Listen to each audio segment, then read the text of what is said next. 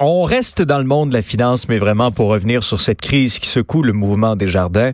Euh, on sait que depuis hier, euh, Desjardins a pris un peu les choses en main concernant euh, le service de protection euh, offert entre autres par Equifax pour éviter d'autres fraudes. on sait que les délais étaient dénoncés, vivement dénoncés par plusieurs clients de Desjardins chez Equifax. Ben là, Desjardins a pris un peu les choses en main pour centraliser un peu les communications de ce côté-là. Mais vraiment, quelle histoire! Et il y a des voix qui s'élèvent pour demander vraiment que les choses bougent euh, au sein du gouvernement, tant provincial, euh, mais, mais fédéral aussi.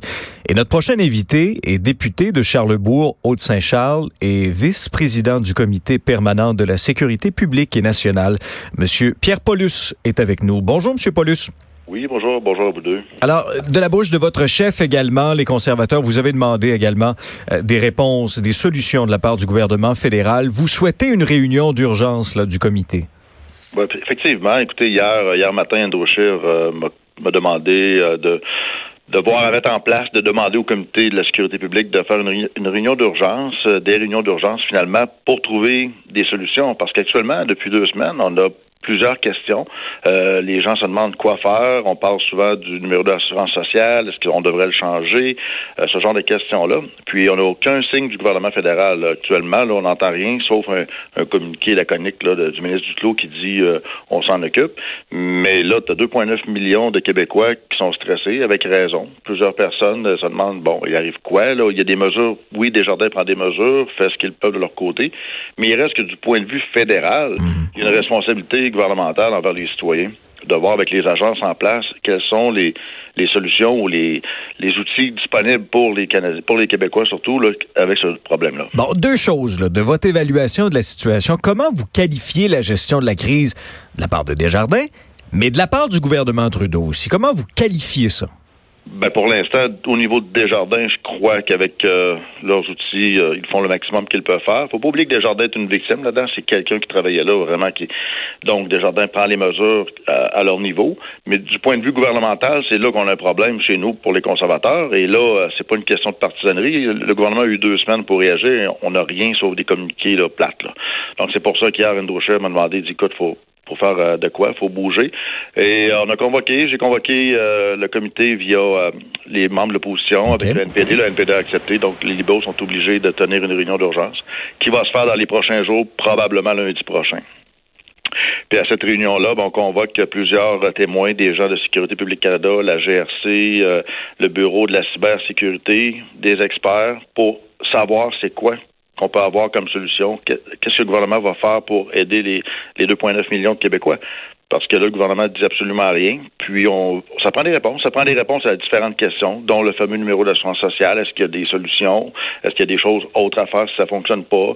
Euh, on, s'attendait à ça, nous, de notre côté, euh, de l'opposition. On s'attendait que les ministres du gouvernement sortent, euh, fassent un point de presse, expliquent la situation, expliquent ce que le gouvernement peut faire. Puis là, bon, on dirait que tout le monde est en vacances, puis il se passe rien. Mais là, justement, vous parlez du numéro d'assurance sociale. En ce moment, il y a un citoyen de Québec, Pierre Langlois, qui fait circuler une pétition qui a déjà accumulé 83 000 signatures, donc une pétition pour qu'on puisse changer le numéro d'assurance sociale. Moi, je fais partie des 2,9 millions de personnes dont les données ont été euh, ont été volées. Pourquoi ça a l'air d'être si compliqué que ça, changer le numéro d'assurance sociale? Ben, pour un des premiers facteurs de ce qu'on en sait, de ce qu'on a compris des, des gens qui sont experts dans le milieu, c'est que le même le numéro qu'on a actuellement, euh, même, même, qu'on a un nouveau numéro, si quelqu'un se sert de notre ancien, on demeure responsable face à la loi. Donc, euh, probablement que ça n'a pas nécessairement d'utilité d'en avoir un nouveau. On va avoir, on peut, on risque d'avoir quand même un problème avec l'ancien euh, sous notre responsabilité. Mais ce serait quoi donc, euh, à votre avis, les, solutions les plus évidentes, ce qui vous évidente plutôt, ce qui, ce qui vous vient à l'esprit rapidement comme ça là?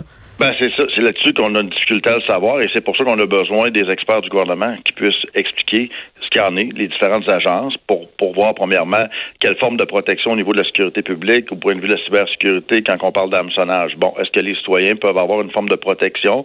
Euh, si oui, c'est quoi? Sinon, c'est quoi qu'on peut faire. Euh, c'est les mesures immédiates. Nous, ce qu'on demande, c'est d'avoir des mesures rapides, mhm. d'avoir de l'information rapide de la part du gouvernement du Canada pour euh, aider les citoyens. Mais là, j'ai pas les réponses et c'est pour ça qu'on a mhm. besoin du comité d'urgence rapidement pour le savoir. Oui, c'est ça. Parallèlement à tout ça, M. Paulus, il y a la Commission d'accès à l'information du Québec et le commissariat à la protection de la vie privée du Canada qui vont enquêter. Avez-vous bon espoir que ces deux enquêtes-là donnent des résultats concrets? L'important, c'est sûr faut on a une bonne idée, là, mais ça s'est fait de façon assez simple. Mais maintenant, il faut éviter que ça se repasse. Donc, je crois que Desjardins a déjà pris des mesures pour éviter que ce, genre de situation-là revienne. Il reste que de notre côté, on venait justement de faire, c'est paradoxal, là, mais au comité de la sécurité publique, dans les derniers six mois, on a fait une étude sur la cybersécurité dans le milieu des finances et des banques. on venait de passer à ah travers euh, le processus. Et l'élément de prendre une clé USB comme ça et de voler des données. Euh, un, expert américain nous en avait parlé en donnant un exemple, genre de choses qui peut arriver, mais la concentration des efforts était plus sur la cyberattaque euh, de pays étrangers ou des gens par via des, réseaux ordinateurs. C'est là-dessus qu'on a travaillé. Mais de penser que quelqu'un prendrait les données comme ça sur une clé, ça faisait pas partie nécessairement de l'équation et on voit que ça prend pas grand-chose pour créer un grave problème. Ah non, c'est clair. Dans ce dossier-là, d'ailleurs, pourquoi il n'y a toujours pas d'accusation contre, euh, contre ce gars-là en question? Le gars qui travaillait au marketing chez Desjardins, l'ex-employé. Vous trouvez pas ça long, vous? Euh, oui, ça fait partie également des questions que qu'on va aborder probablement avec la GRC. Là, il faut voir à quel niveau est-ce que c'est la Sûreté du Québec ou la GRC qui est sur le dossier, mais ça fait partie, on doit avoir plus d'informations, effectivement, à savoir euh, cette personne-là devra avoir des accusations et devra avoir à payer le prix de, de ses actes, évidemment. Pierre Paulus, vous êtes député de Charlebourg, Haute-Saint-Charles. Merci beaucoup d'avoir été avec nous. Merci à vous deux. Au revoir.